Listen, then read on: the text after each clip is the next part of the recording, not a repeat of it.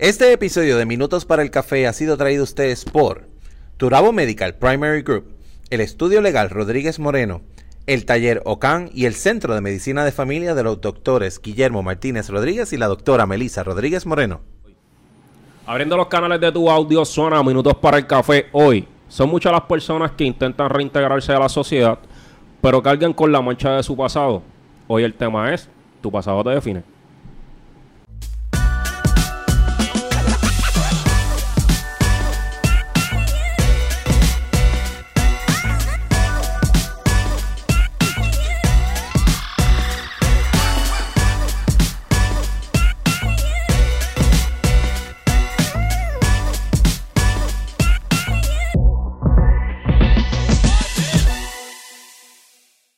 Saludos a todos y bienvenidos a Minutos para el Café. Mi nombre es Ángel Salgado y estamos junto a las dos caras conocidas, los gemelitos, el coach Kiko y el coach Vladimir. Ellos dicen que no se parecen, pero para mí se parecen. Ahora que estamos los dos uno al lado del otro, se nota que yo tengo más pelo. Definitivamente. este, antes de comenzar, Kiko tiene importante información. Gente, si todavía no te has conectado con nosotros en los Coffee Breaks, estamos haciendo dinámicas y maldades como estas todo el tiempo y discutiendo temas de interés para ustedes y compartiendo con nuestra comunidad. Así que conéctate con nosotros en los Coffee Breaks a las 7 y 30 todos los viernes por Facebook Live o por YouTube. Así que todos los viernes, 7.30, el Coffee Break. Vladi. Y si quieres ser parte de nosotros, nos quieres auspiciar o cualquier tipo de, de información que nos quieras que nos quieras traer, nos puedes eh, te puedes comunicar a minutosparaelcafé@gmail.com. Vamos ahora a tocar un tema un tanto serio. Vamos a hablar de personas que han cometido faltas eh, a través de, ¿verdad? de su vida. O, o han cometido una falta o han cometido varias faltas. Cómo de alguna forma nosotros podemos reintegrarnos, ¿verdad? A la sociedad luego de que hemos cometido estos tipos de errores. Así que lo primero que tengo para preguntar es, ¿tu pasado te define? Mira, eh, una pregunta bien difícil. Sí, lo bien es. difícil. Precisamente porque preparándonos para este tema hemos hablado con... Desde que supimos que este tema venía, le hemos preguntado a todos nuestros invitados precisamente su opinión. Y es porque es un tema un tanto sensitivo y bien individual. Y algo que he podido darme cuenta es que todos tenemos una opinión bien diferente en cuanto a este sentido o a esta pregunta. Para que ustedes sepan de qué estamos hablando.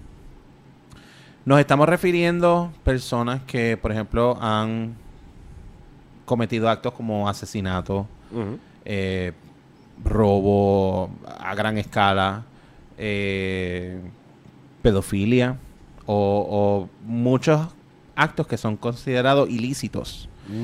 Eh, muchas veces hay personas que cometen estos actos en ¿verdad? errores del pasado. Hay personas que no se arrepienten de haberlo hecho. Hay personas que sí. Eh, la situación está en estas personas que sí desean o entienden que necesitan reivindicarse, eh, pero la sociedad no les brinda el espacio o, o el entorno o la oportunidad de demostrar que mira que ya ellos no son ese tipo de persona. Ahora, aquí es donde está la parte difícil. Y, ¿verdad? Vamos a ver cómo, cómo lo vamos a trabajar. Estas personas que cometieron ese error en el pasado, pero pasaron, o, en- o entendemos que pasaron por el proceso de, de, de aprender de su error, de aprender de sus... De su falla. De su falla, ¿se pueden reivindicar? Pues mira, es que eso, es que sí, el tema es difícil. eh, sin embargo, ¿Por qué es difícil? Vamos a empezar por ahí. ¿Por qué es un pero tema es difícil? que es un tema difícil porque la sociedad. ¿verdad? La, la sociedad como tal, siempre se va en tu pasado. Cuéntame tu historia. Se basa. ¿Qué es lo que va, se basa en, en tu pasado? En cuéntame tu historia, en qué, qué tú has hecho, dónde tú has estado. Y la gente le encanta saber esa información, no sé ni para qué. Porque si yo Porque te voy- tu pasado en cierta forma te define. sí te define, pero no te, pero no te encajona. Tú no eres tu pasado. Tú no eres ese niño de 12 años. Tú no eres ese niño de... O, o- o ya tienes 40 y no eres el de 20. O sea, ya tú no eres esa persona. Tú Bueno, mientras... siempre y cuando no, eh, no sigas con conductas, ¿verdad? De tu pasado, porque una cosa es que tú hayas reconocido que cometiste una falta y otra que no lo hayas reconocido. O sea, sigues arrastrando porque para ti no pasó nada. Exacto. Pero si, si ya lo, ya lo reconociste, ya tomaste una acción, eh, tuviste que ir, por ejemplo, a algún tipo de, de, de algún tipo de rehabilitación, lo que sea. Pues sí, puede ser psicológica, puede ser cárcel, puede Lo ser... que sea, lo que sea. O sea, algún taller, lo, lo, lo que, lo que sea que haya cambiado tu mente, que haya cambiado tu forma de ser. Y ya tú estás presentándote como esta otra persona. No porque esta otra persona, o sea, no porque tu pasado se haya borrado, porque eso no se borra.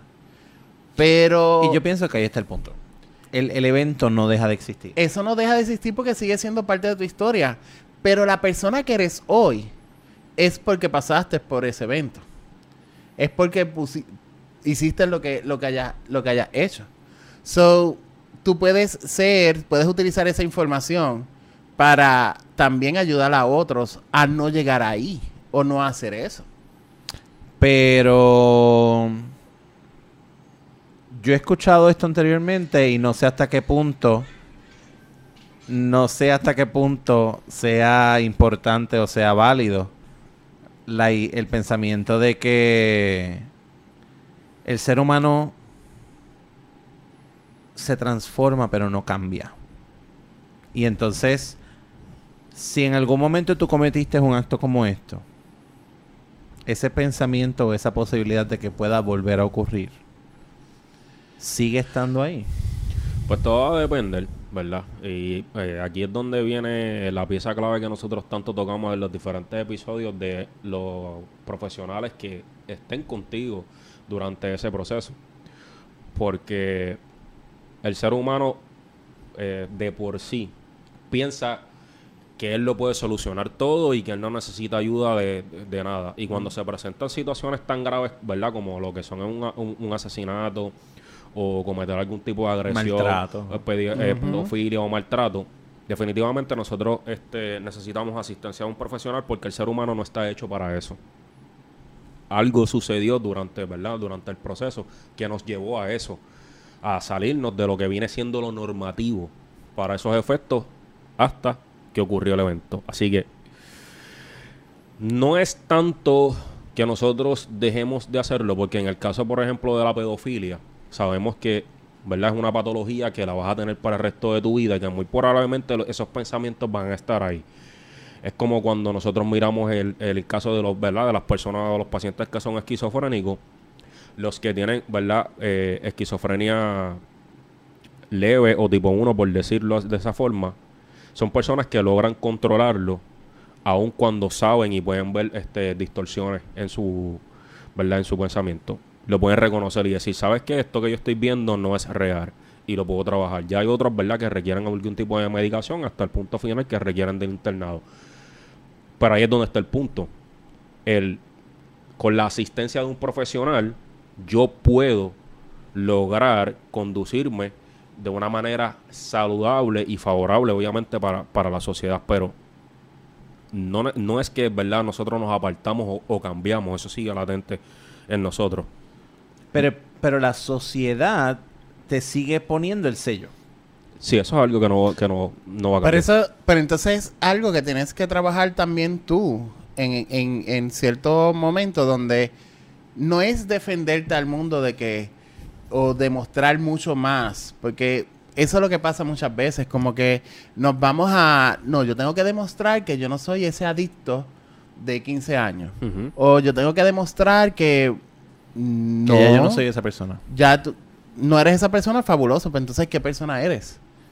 ¿Qué es lo que qui- quieres hacer? Lo que ¿Qué pasa es lo es que, que- quieres hacer? No, lo que pasa es que no es cuestión de que, de que la persona ¿verdad? luche contra demostrar que ya no es eso. Es que como nosotros hemos dicho en, en episodios anteriores, nosotros seguimos viendo la marca todo el tiempo. O sea, como sociedad, yo puedo haber sido un adicto de 15 años y las personas me ven que yo ando por la calle y estoy limpio y la gente sigue viendo la enfermedad. La gente no ve el Claro. ser humano sano.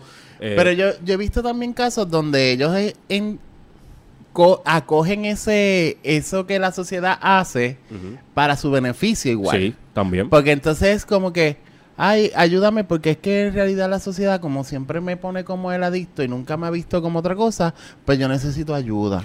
Sí, a sí. pesar de que tú sabes que la persona es totalmente capaz de crear algo diferente, se mantiene en ese, en ese estigma y se mantiene en esa excusa de que yo, yo puedo hacer más, pero necesito que tú me ayudes, que tú me esto, que tú me lo otro.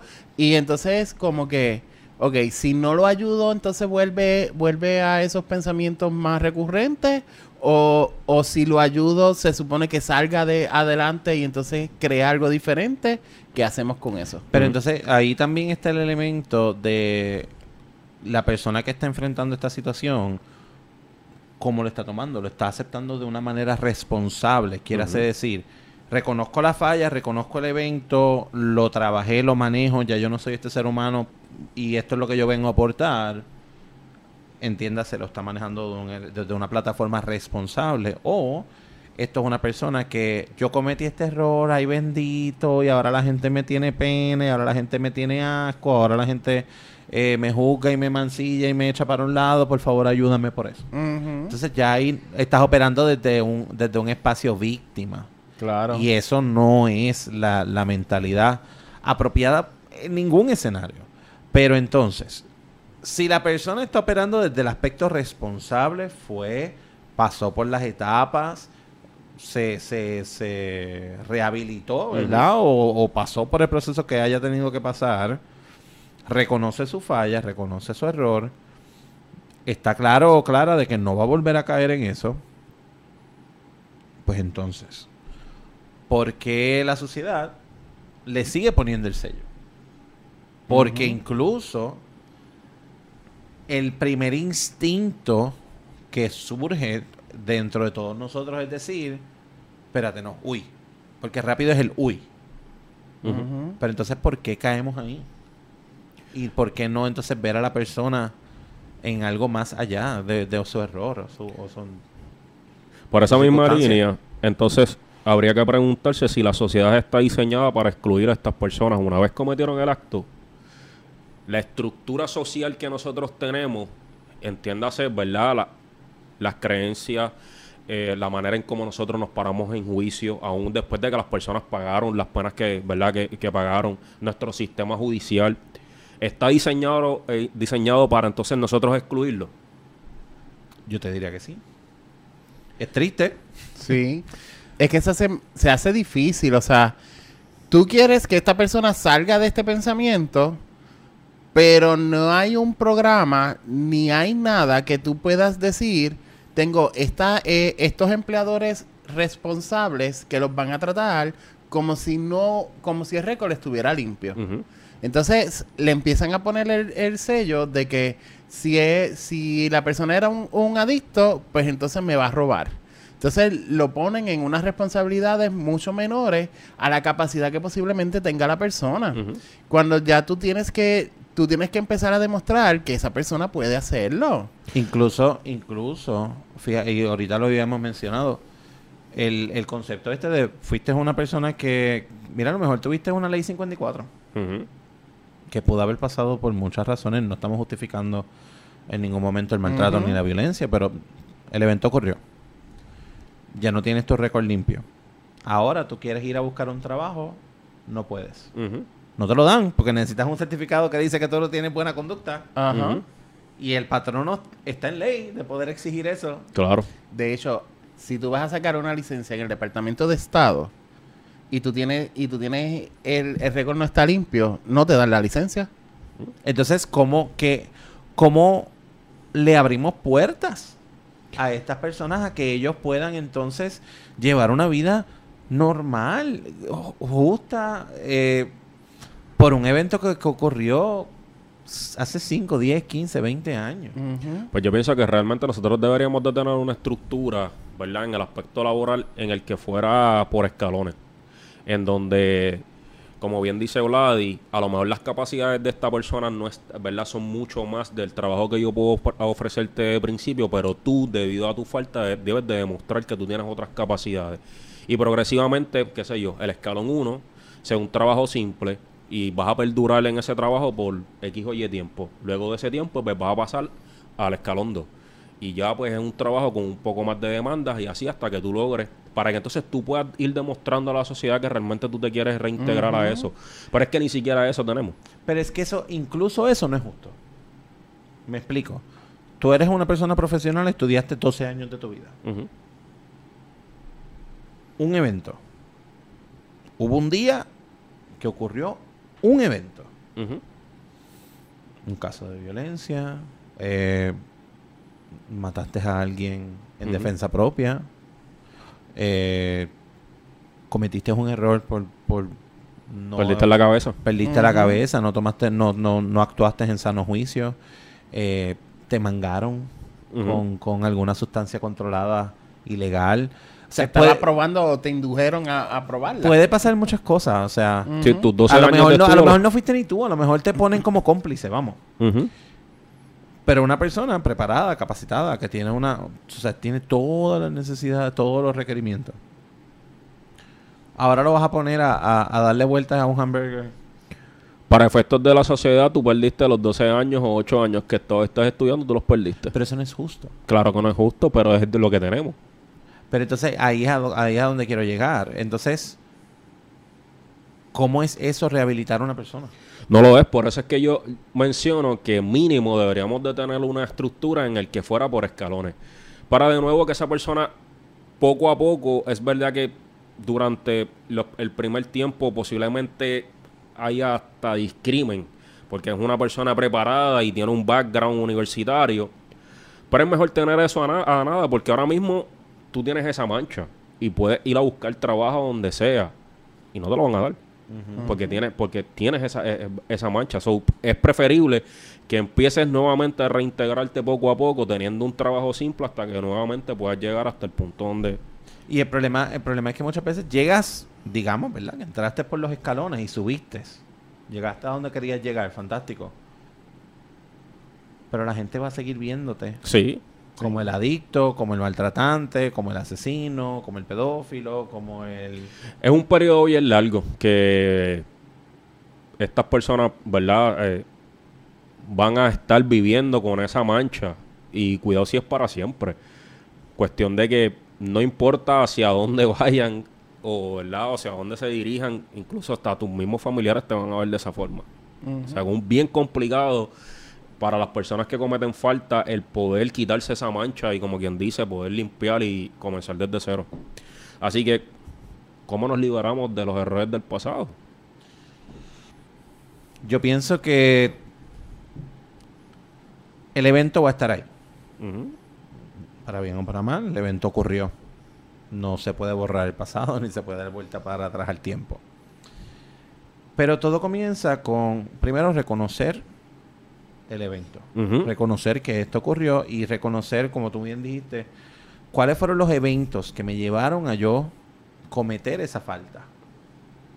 Previo a eh, todo este evento, porque tú no te levantas por la mañana y dices quiero matar a alguien. Digo, ¿verdad? Es No lo se supone. No se supone No, que no, eso de, pase. De, de una persona sana no, no, no debo Pero incluso si, si eres una persona que te levantas con esa idea en tu cabeza, pues busca ayuda, pues posiblemente hay algo que no Sí. está bien. no, es, no es normativo. No es normativo.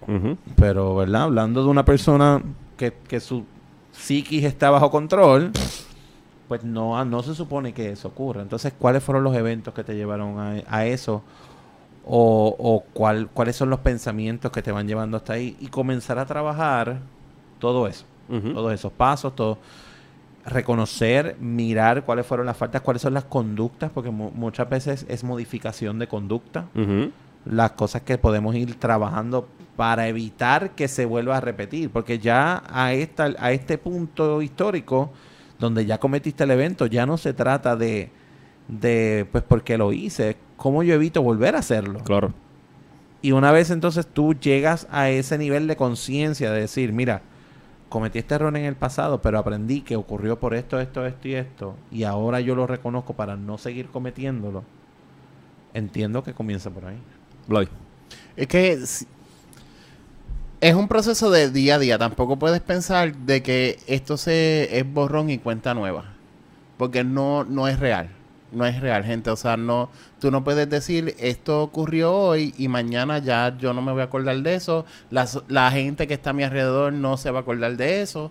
Pero sí pienso que, que puedes tener un, un momento donde tú digas como que el, el, ¿verdad? Estar consciente presente en todo momento y decir, ok, cuando estos pensamientos lleguen, lleguen eh, poder manejarlos. Hacia qué otras cosas puedo hacer.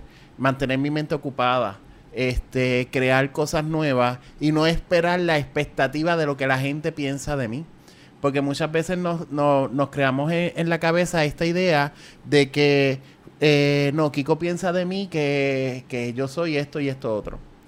Pero que te, o sea, te estás limitando a que a que lo que piensa la persona de ti y no te estás poniendo en, en consciente presente de quién tú quieres demostrar hacer al mundo. Y eso es bien importante porque pues el evento no lo puedes cambiar, pero la imagen que tú le estás dando al mundo es bien importante. Claro. ¿Tú te estás todavía proyectando como la persona que cometió este error? ¿Estás proyectando como la persona que, que es algo menos, que es algo triste? ¿Te estás proyectando como la persona que, que, que vive su vida arrepentido? ¿O lo estás viendo? Porque entonces mi experiencia es que se pro- utilizan ese evento como este es mi momento víctima, por ende, esta es la historia que te voy a vender. Ah, mira, lo que pasa es que yo soy, yo era adicto. Y entonces esa es su carta de presentación. Claro.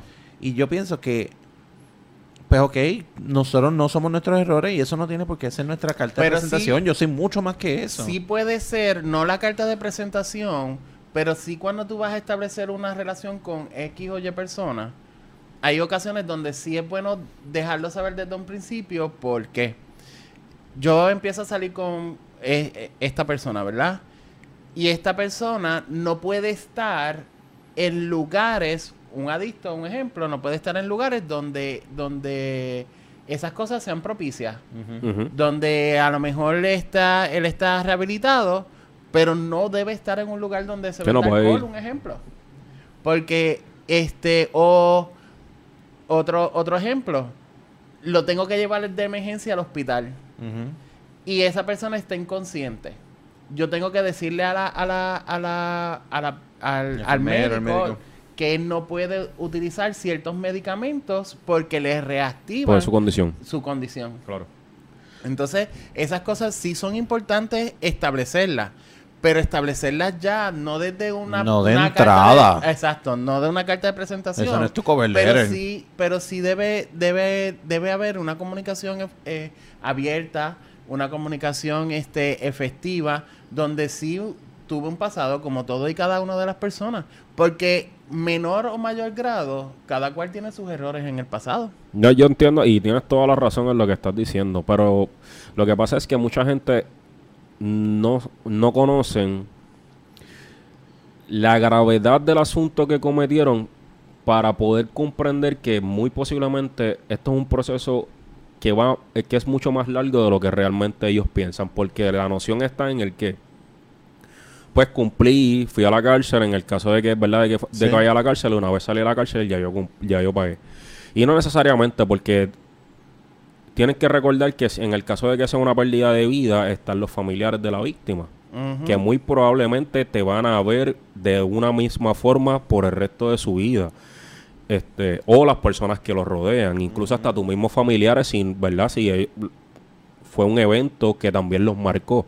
Así que ese es el gran problema, que tienes que emular con tu conducta que realmente estás arrepentido por la situación que ocurrió y que te estás conduciendo a ser un ser humano de bien. Así que Pero ah, eso implica que siempre tienes que andar cabizbajo. No. Lo siento mucho. Pidiéndole perdón a, a, a, a Raimundo y todo el Sí, mundo y a la como- vida por, por algo que... Como un familiar, tengo, tengo una duda de eso que acabas de decir. ¿Cómo un familiar va a reconocer que ya tú estás arrepentido de haberle hecho daño a X o Y persona? Simplemente con que ya fuiste al, ya fuiste a prisión y ya pagaste con eso. Es que no hay forma de cómo, de, de cómo tú reconocerlo, pero de alguna forma tienes que mostrar algún tipo de conducta que por lo menos demuestre que estás enderezando el camino. O sea, no, no puedes salir, eh, ¿verdad?, de, de cumplir e irte a la calle a brincar y a saltar porque la gente que va a decir. Va por el mismo O sea, camino. va, va de nuevo a hacer lo mismo o, o- o peor. Así que, pues tienes que, no tienes de otra, tienes que emular con tu comportamiento que realmente estás arrepentido. Así que antes de ir a la pausa, quiero dejar esta pregunta. ¿Tendrías como amigo o como compañero alguien que ha cometido un delito grave? No me contesten. Vamos a la pausa.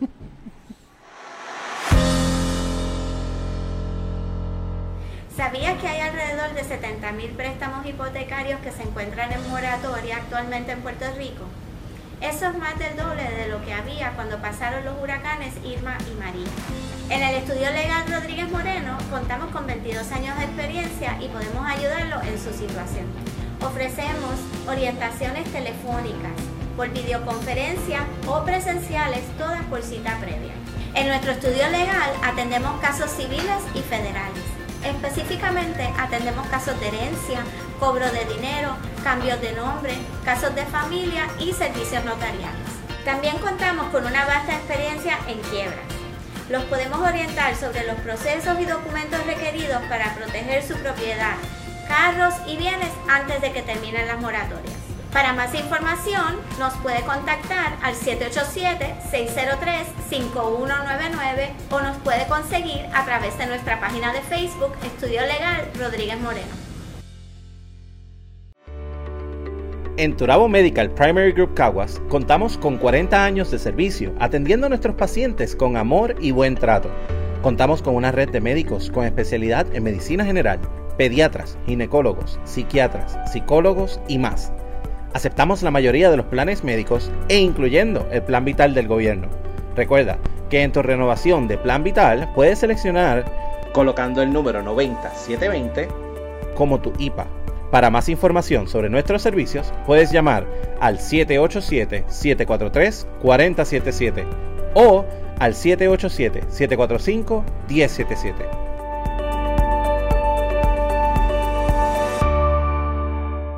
Estamos de vuelta en minutos para el café y nos quedamos con la pregunta de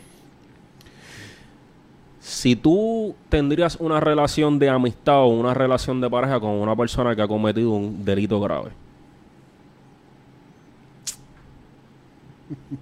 Eh, Es que eso, eso. y es que eso va a depender de muchas cosas. De, ¿Cómo cuál es? Este. Primero, yo pienso que. ¿Qué tipo de, qué tipo de relación? ¿Qué tipo de delito?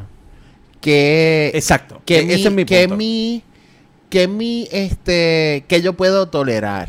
delito porque- grave. De, Lo que pasa es que hay delitos y hay delitos. exacto. Porque, por ejemplo, yo soy maestro.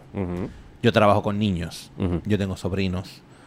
eh, de, ¿Verdad? De distintas edades. Para mí estar con una persona que, por ejemplo, ha cometido un acto de, de pedofilia, pues no puedo. No, no, no va dentro de mi moral, ética, etcétera. Ujú. ¿Puedo tener una relación de amistad? Claro que sí. ¿Tú caminarías en el mall con esa persona? Sí. Y que la- el ambiente como tal diga, Es mi amigo. Kiko, profesor de niños, tiene como amigo una persona que cometió acto de pedofilia y mira cómo van caminando por el mall. Sí. Podría, podría tener una relación de amistad, pero hasta ahí. Ah, Hasta ahí. Claro. Eh, porque yo pienso que una amistad no se le nega nada. No se le puede negar Claro. a nadie. No, a lo mejor la puede, pero no se le debería negar a nadie. Y a lo mejor la persona realmente está mostrando un arrepentimiento. genuino. Ahí a donde quería llegar. Sí, para yo poder tener una relación de amistad con una persona que ha cometido actos de pedofilia, por decir un ejemplo, eh, pues sí yo necesito ver un compromiso en, en, en, ¿verdad? En que se están llevando las cosas acorde.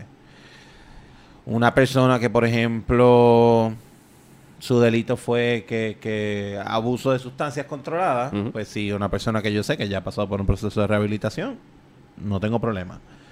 Una persona que cometió actos de maltrato, le puedo ofrecer una amistad.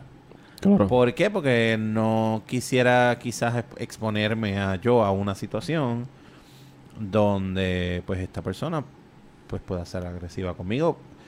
Pero incluso escucha ese pensamiento. Estoy, sigo sosteniendo a la persona en su pasado. Claro.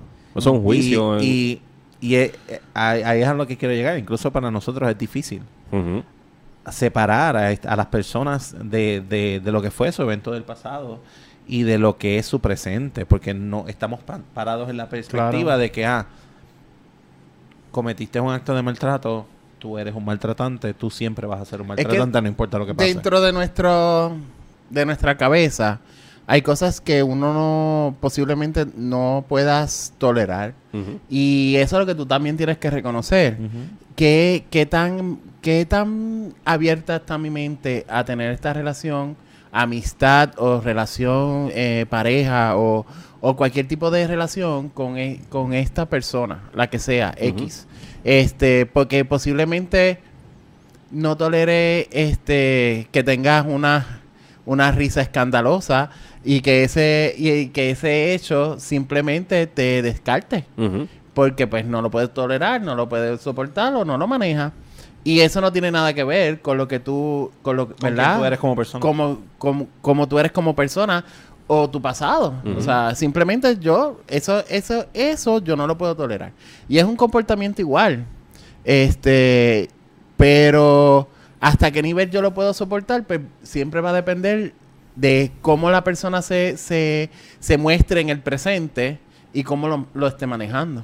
Pero es que tampoco es justo para las personas que cometieron su acto que, por ejemplo, constantemente estén en una situación donde pues me veo, me encuentro que no tengo amigos, me encuentro que, que no jamás podré tener una pareja por este acto. Es que yo, yo pienso y estoy completamente seguro que en este tema de conversación ese es el gran problema. Hasta dónde te marca. Porque, gente, no estamos diciendo, ¿verdad? Que, que son actos que uno pueda desligarse del acto fácilmente. No estamos diciendo eso este, ni nada por el estilo. Al final de todo, usted es el que tiene la última palabra, usted es el que determina con quién usted se relaciona o no. Nosotros lo que estamos intentando es crear la noción de cuán difícil se le puede hacer a una persona que realmente tiene un interés genuino de rehabilitarse, de ir a, de, de reconocer yo cometí un error y a raíz de que yo cometí este error, pues acepto las fallas que, ¿verdad? O, o las penalidades que tenga que, que- que pagar, pero luego de eso quiero reintegrarme a la sociedad, quiero realmente, ¿verdad? Demostrar que puedo ser parte de. Esa es la, la intención que nosotros tenemos con, ¿verdad? Con este podcast. Y tocando ese punto, entonces, una vez cometieron el acto, pasan a ser parte de una comunidad aparte de la comunidad normal que, ¿verdad? que nosotros tenemos ¿verdad? como sociedad y por tanto deben de permanecer excluidos. Yo, bueno, definitivamente no debería permanecer excluido. Es que si fuéramos a hacer una comunidad por cada delito, por cada situación, tú sabes cuánto, o sea, cada municipio tendría que tener un- un- una población diferente. No debemos excluir a nadie y ponerlo, encajonarlo en nada, porque es que es lo mismo que lo que estábamos hablando de normal. Hay personas que no toleran como normal la homosexualidad, que es algo normal. ujú. Este, pero yo lo veo totalmente normal porque pertenezco a esa comunidad. Pero, y lo veo exclusivamente normal. Mis familiares también, porque pues están dentro de, de ese. Pero hay otro, otro, ¿verdad? Otro sector de la, de, de toda, ¿verdad? De toda la sociedad que no lo ven normal. Claro. Y entonces, el- si lo fuéramos a poner aparte, eh, tendríamos, además de que tendríamos que poner la mitad de Puerto Rico en ese lado, pero No, o sea, el punto que yo quiero... lo- a- de, de, de considerar normal, esa, es- ¿verdad? De considerar normal, porque dije también mi entorno, mis familiares Claro. lo, lo entienden Exacto. normal. Sí. El, el- obviamente lo que yo estoy entendiendo de lo que Vladimir está diciendo es que es normal. Claro, y eso siempre va a ser una pregunta, porque- y de hecho es una pregunta que cuando yo estaba en mi proceso de formación, uno de los profesores eh, de, ¿verdad? De, de- de psicología social nos los trajo. Ujú. Estábamos hablando acerca de normal o normativas, y él se paró en el medio del salón y él dice, pero que es una norma. Porque lo que para ti es una norma no necesariamente No, para mí lo es. claro. Y ese es uno de los grandes debates que nosotros tenemos hoy día. De hecho, en este mismo tema. ¿Qué es normal para ti? Porque si en este caso, con esta misma pregunta, para ti lo normal es que estas personas formen parte de una comunidad aparte, no necesariamente yo lo veo de esa forma.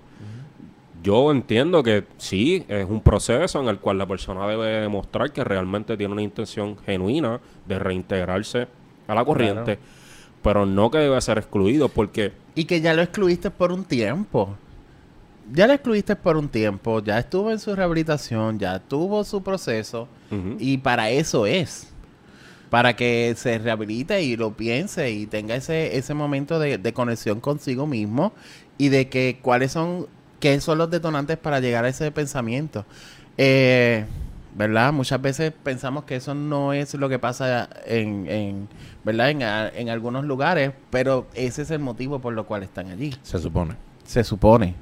Pero la realidad, definitivamente yo pienso que no es algo que tú deberías excluir a las personas. No. A nadie le gusta sentirse excluido. Claro. No, ya sea nada. por la razón que sea.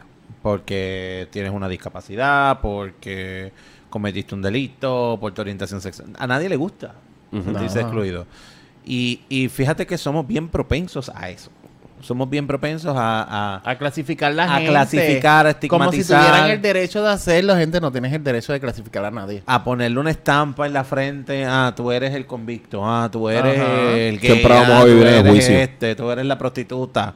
Mira, yo tengo amistades que han, que han sido personas que han hecho trabajo sexual y, y son amistades mías que yo quiero muchísimo y comparto con ellos y pues son personas que que independientemente como ellos elijan ganarse la vida, eso es su decisión. Claro.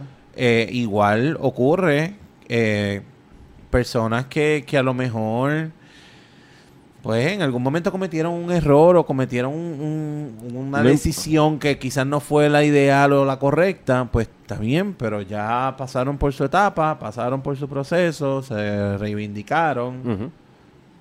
Tienen, siguen teniendo una vida por delante. De nuevo, está- y, y de hecho es importante, de nuevo, y lo resaltamos, estamos hablando de personas que demuestran un interés genuino de arrepentimiento. O sea, no solamente pagué, sino que realmente con mi comportamiento, ¿verdad? Yo estoy mostrando la mayor, ¿verdad? De las cualidades de que realmente quiero hacer las cosas bien. Porque sabemos que hay de todo en la viña del Señor y hay personas que pues transcurren la vida como si nada hubiese corrido. Y más lejos de cualquier, ¿verdad? De cualquier situación que se presente, también están los familiares de la persona, ¿verdad? Que, que estuvo envuelta. Y sa- que sabemos que de alguna u otra forma pues van a mostrar algún tipo de resentimiento porque hay una víctima, claro. está. Claro. Ujú. Pero si esta persona tuvo hasta el acercamiento hacia, hacia estas personas de decirle, mira, saben que yo sé que yo, que, que yo, el acto que cometí fue un error, pide perdón, muestra con su ejemplo, o sea, también lo vamos a seguir eh, marcando. Y no que solamente no debe ser así. y no solamente los marcamos a ellos, marcamos a su familia, porque También. entonces tú te conviertes en el hermano del agresor, tú Correcto. te conviertes en la en la mamá del violador, tú te conviertes en el papá del asesino, o sea, Pero yo pienso también que también la persona tiene que también tener ese ese momento de decir no no todo el mundo te va a aceptar y eso es algo normal y, y lo, lo pongo normal porque sin tú haber cometido un acto como ese hay personas que te rechazan Sí. porque tú no eres un billete de 20 pesos, ni de 100, ni de 50, Ujú. que todo el mundo quiere tener en su bolsillo. Tú eres una persona que tienes tus características, que pasaste por un evento a lo mejor más difícil que otra persona, tomaste decisiones diferentes y pues erraste en ese proceso, pues sí, lo hiciste. Pero si no lo hubieras hecho, te hubieran rechazado por alguna otra cosa. Este, y estos familiares que son los, los familiares de la víctima, si tú llegas a tener ese momento de, de, de desahogarte, de decirte, pues lo siento, y la persona te dice no, pues tampoco debes marcar tu vida como que ellos no me perdonaron, porque es una elección de esas personas. Ya no está de ti. Tú, Correcto. está de ti el, el, ¿verdad? Pedir el, pedir perdón. Pero de la otra persona está el recibirlo o no. Perdona. Y no es tu responsabilidad el que te el que tú lo el que ellos lo reciban. Sí. Es responsabilidad de esa otra persona. Sí, sí, si la familia decide no perdonarte, Y de ahí no te debes basar a que a que pues mira, me voy a dejar perder porque gente, igual si no hubiera sido ese acto, hubiera sido cualquier otra cosa. claro. Claro. No, y, y nosotros, nosotros hemos trabajado con personas eh, que son activamente trabajadores sexuales. Ajá. Nosotros hemos trabajado con personas que, que han abusado de sustancias controladas. Han y cometido son- serie de delitos, punto. Y incluso hem- hemos trabajado con personas que han cometido otra serie de delitos. Sí. en verdad nuestro carácter como coach y la realidad es que la persona reconoce el que quiere reconocerlo no todo el mundo lo reconoce Es que el solo hecho de buscarlos a ustedes como coach ya deja saber que la persona realmente tiene un interés genuino de cambiar su conducta. Claro. y, y tiene y tienen mi experiencia ha sido que cuando se le proveen las herramientas para que esta- para, para que puedan salir adelante. Mira, a veces aquí a mi casa venía uno que, que, que estaba estudiando mecánica. Este y pero necesitaba generar dinero para comprarse sus uniformes, sus equipos, sus cosas. Y pues mira, cortaba la grama. Y por un tiempo estuvo viniendo y porque eh, necesitaba generar dinero para y pues mira, lo que tengo accesible ahora mismo es cortar grama. Pues vamos a hacerlo. Y en mí no está decirle que no, Claro. porque, porque si yo veo el interés genuino de esta persona de reconocer, mira, estuve donde estoy, estuve preso, estuve X cantidad de tiempo, pero salí, ahora quiero compartir con mi hija y ahora quiero poder este, Hacerlo diferente. hacer cosas diferentes. ¿Quién soy yo para negarle esa oportunidad a, esta persona que, que reconoce? Porque ahí es donde yo pienso que es, es, es- es el punto clave. La persona reconoce o no reconoce su falla. Y ahí, es- y ahí es donde nosotros marcamos la diferencia. Sí, como dijiste al principio, él lo hizo de, de una manera totalmente responsable y no desde el victimato de que, ay bendito, es que pues yo no me voy, no voy a dejar que la gente me ayude, no voy a poner de mi parte. Y él tomó todas todas sus herramientas eh, y dijo, pues no, pues, ¿qué yo puedo hacer? ¿Qué, ¿En qué soy bueno?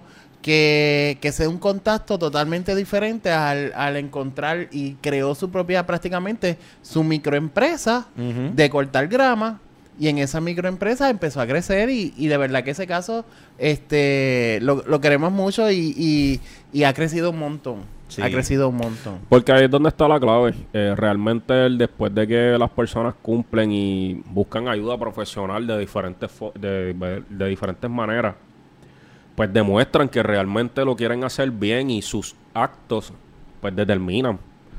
Y tú lo puedes ver y tú, ¿verdad? Decir, bueno, esta persona tiene un- tuvo un cambio genuino. O sea, mira hacia dónde se está conduciendo de la manera responsable, porque eso es tomar responsabilidad de tus actos y decir, quiero ser un ciudadano de bien. Y yo pienso que ese es el momento donde, donde hay un, un verdadero elemento de transformación. Claro. Y la transformación ocurre cuando, cuando la persona reconoce, yo no soy mi pasado. Y yo pienso que ese es el, el mensaje, ¿verdad?, que nosotros queremos comunicar hoy. Tú no eres tu pasado. No. Y a lo mejor cometiste algún delito, a lo mejor cometiste alguna falta, a lo mejor te cogieron, a lo mejor no te han cogido, eh, pero eso no quita que, que el evento ocurrió. Eh, independientemente de eso, ¿cuál es tu relación ahora mismo con ese evento? ¿Tú todavía te culpas? ¿Todavía te caes a palo por las decisiones que tomaste? ¿O tú has tomado este momento como una oportunidad para reflexionar, para trabajar con, la- con las cosas que necesitas trabajar y has buscado las herramientas para entonces echar hacia adelante? Si todavía estás estancado en, en que es que este evento me marchita y este evento me hace menos y la gente me va a rechazar, sí. Es una realidad, nosotros quisiéramos que no fuese así. Sí. Pero la realidad del caso es que sí, muchas personas te van a rechazar y muchas personas te van a echarle codo y se te van a negar muchas oportunidades. Lamentablemente todos los actos tienen consecuencias. Así es. Así que precisamente por esa misma línea y para ir finalizando, ¿cómo nosotros como, ¿verdad? Como, como sociedad, dentro de lo que viene siendo normal, evitamos el caer constantemente en juicio contra personas que han cometido este tipo de tipos de actos graves? Es verlo desde, la- desde la plataforma de, de que tengo un ser humano al frente. Y ese ser humano pudo haber pasado por diferentes cosas como la pasé yo. Y, y ver qué es lo que necesita en, esa perso- en ese momento. Este, a veces escucharlo, a veces eh, ayudarlo a que haga algo diferente. Y mientras tú puedas dar un granito de arena en ese, ¿verdad? En ese universo de esa persona, tú vas a poder demostrar que eres mejor persona. Ujú. Y no demostrárselo al mundo, demostrártelo a ti mismo. Porque Claro. si tú tienes la capacidad de poder ayudar a esa persona independientemente, quien sea. Si tú, si, si tú supieras, en mi, mi, mi abuela ayudaba al que estuviera de frente. Sin importar. Y mira que vivía en un lugar donde eh, ella vivía en Berwyn y eso no es un lugar tan bonito, ¿verdad? Y ella, todos sus vecinos, ella los ayudaba, no importaba qué. Y, y toda su vida fue así. Y yo creo que mejor persona que esa, yo no he visto en mi vida aún. Yo pienso también que el secreto está en dar oportunidad. Como el ejemplo que estábamos mencionando ahorita. Este. Porque sí, tenemos la oportunidad de dar herramientas, tenemos la oportunidad de abrir puertas, pero también está el detalle de si esta persona ya pasó por el proceso, buscó sus herramientas, ahora está en mí darle la oportunidad. Está en mí darle la oportunidad de una amistad, la amistad, la, la oportunidad de, de una oportunidad para que genere ingresos, la oportunidad de, de sentirse aceptado y amado en un lugar Sin, sin reproches, sin miedo, sin juicio a, a lo que pudo haber sido su pasado, porque todos tenemos un pasado. Eh, unos más, unos menos, pero imagínate y, y, eh, es un proceso de ponerte tú en los zapatos de la otra persona y decir, ¿cómo sería mi vida si constantemente me están sacando en cara los errores que yo he cometido en el pasado? Nadie vive. Correcto. Y entonces vamos a empezar a darle la oportunidad a estas personas a que a que tengan una vida feliz. Porque al final del día, gente, todo el mundo merece vivir feliz. Así es. Así que para ir finalizando, si eres tú una de esas personas que de alguna forma has cometido algún delito grave y tienes un interés genuino, no solamente de demostrar con tu conducta que quieres conducirte hacia una vida saludable, has pedido perdón a las, ¿verdad? A los familiares de las personas que han sufrido la pérdida, en el caso de que así sea. Recuerda que siempre con tu ejemplo puedes mostrar lo mejor de ti. Soltar tu pasado y sobre todas las cosas demostrar que puedes ser un ciudadano de bien por el resto de tus días. Este fue Minutos para el Café.